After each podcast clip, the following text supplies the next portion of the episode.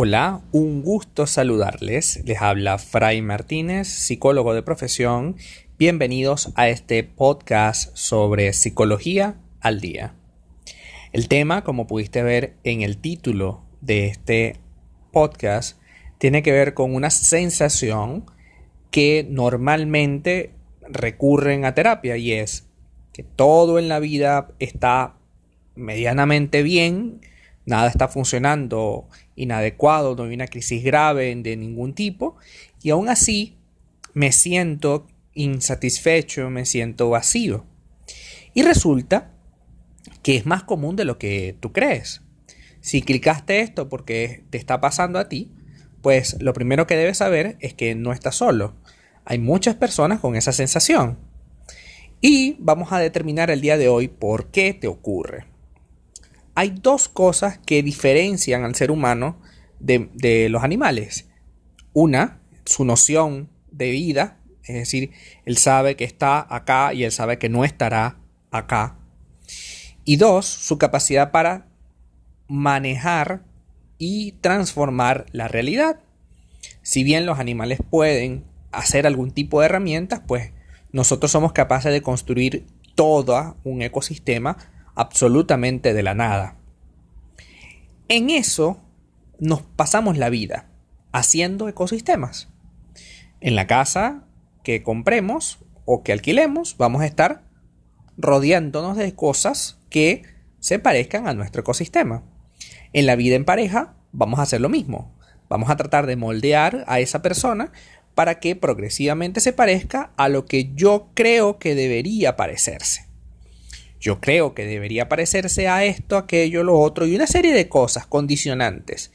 Y esos condicionantes van a consolidar la relación. Y es lógico y todos los hacemos de esa manera. Ponemos límites para evitar que la persona haga cosas que nos hacen daño y nos ponen límites para que nos frenemos de la misma manera. Sin embargo, una vez que logramos cierta estabilidad emocional, la mente siempre está buscando algo más que hacer. En este caso, va a eh, tratar de mostrarte posibles amenazas, infundadas quizás por el mismo miedo, y entonces vas a crear una serie de circunstancias que no te harán feliz. Pero resulta que la felicidad no tiene nada que ver con lograr cosas, tiene que ver con el disfrute para lograr esas cosas. Y hay veces que las personas somos realmente egoístas y no nos damos cuenta de el enorme privilegio de levantarnos en la mañana, de tener algo que comer, de estar metidos en una casa, de compartir con el ser que amas, de tener hijos, de compartir con tu familia, que aún tus padres estén con vida. O sea, hay muchísimos privilegios, pero es que no los vemos. A lo que nos interesa es lo que nos falta. Y esa carencia que todos tenemos, algunos la llevan de una manera y otros de otra. Si todo en tu vida va bien y aún así te sientes insatisfecho, infeliz, es porque hay un vacío tuyo, solo tuyo, que no lo puede satisfacer nadie más que tú, que no hay pareja, amante, hijo, segundo hijo, trabajo, tercer trabajo, computadora, televisor que pueda satisfacer ese hueco que te hace falta, porque esa pieza solamente encaja con una sola cosa. Y es la palabra clave de hoy. Tomar decisiones. Si tú, por ejemplo, has postergado ese sueño dorado de un viaje a alguna tierra absolutamente lejana o de vivir una experiencia o de vivir simplemente una aventura y no te has dado la oportunidad, primero por los hijos, luego por la pareja, luego por la mamá enferma, luego por lo que sea, ¿no?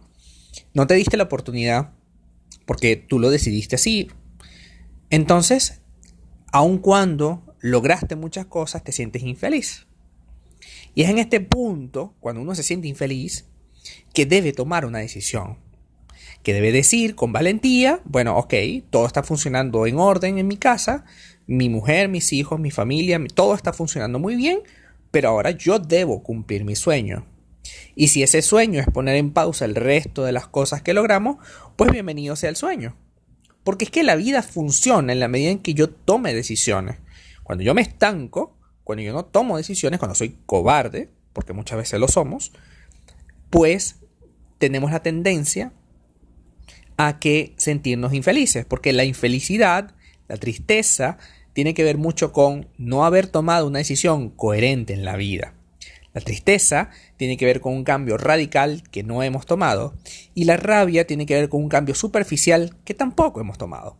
Como vemos, el gran pilar que unifica todas las emociones, sobre todo esas emociones negativas, esas emociones que no queremos tener, es finalmente tomar decisiones. Así que si te sientes triste porque, no sé, no tienes ningún motivo aparente, pues déjame decirte que hay que tomar una decisión grave, grande, profunda, que cambia radicalmente lo que estás viviendo y que te acerque un poco más a esa aventura, a ese, a ese disfrutar que definitivamente te mereces.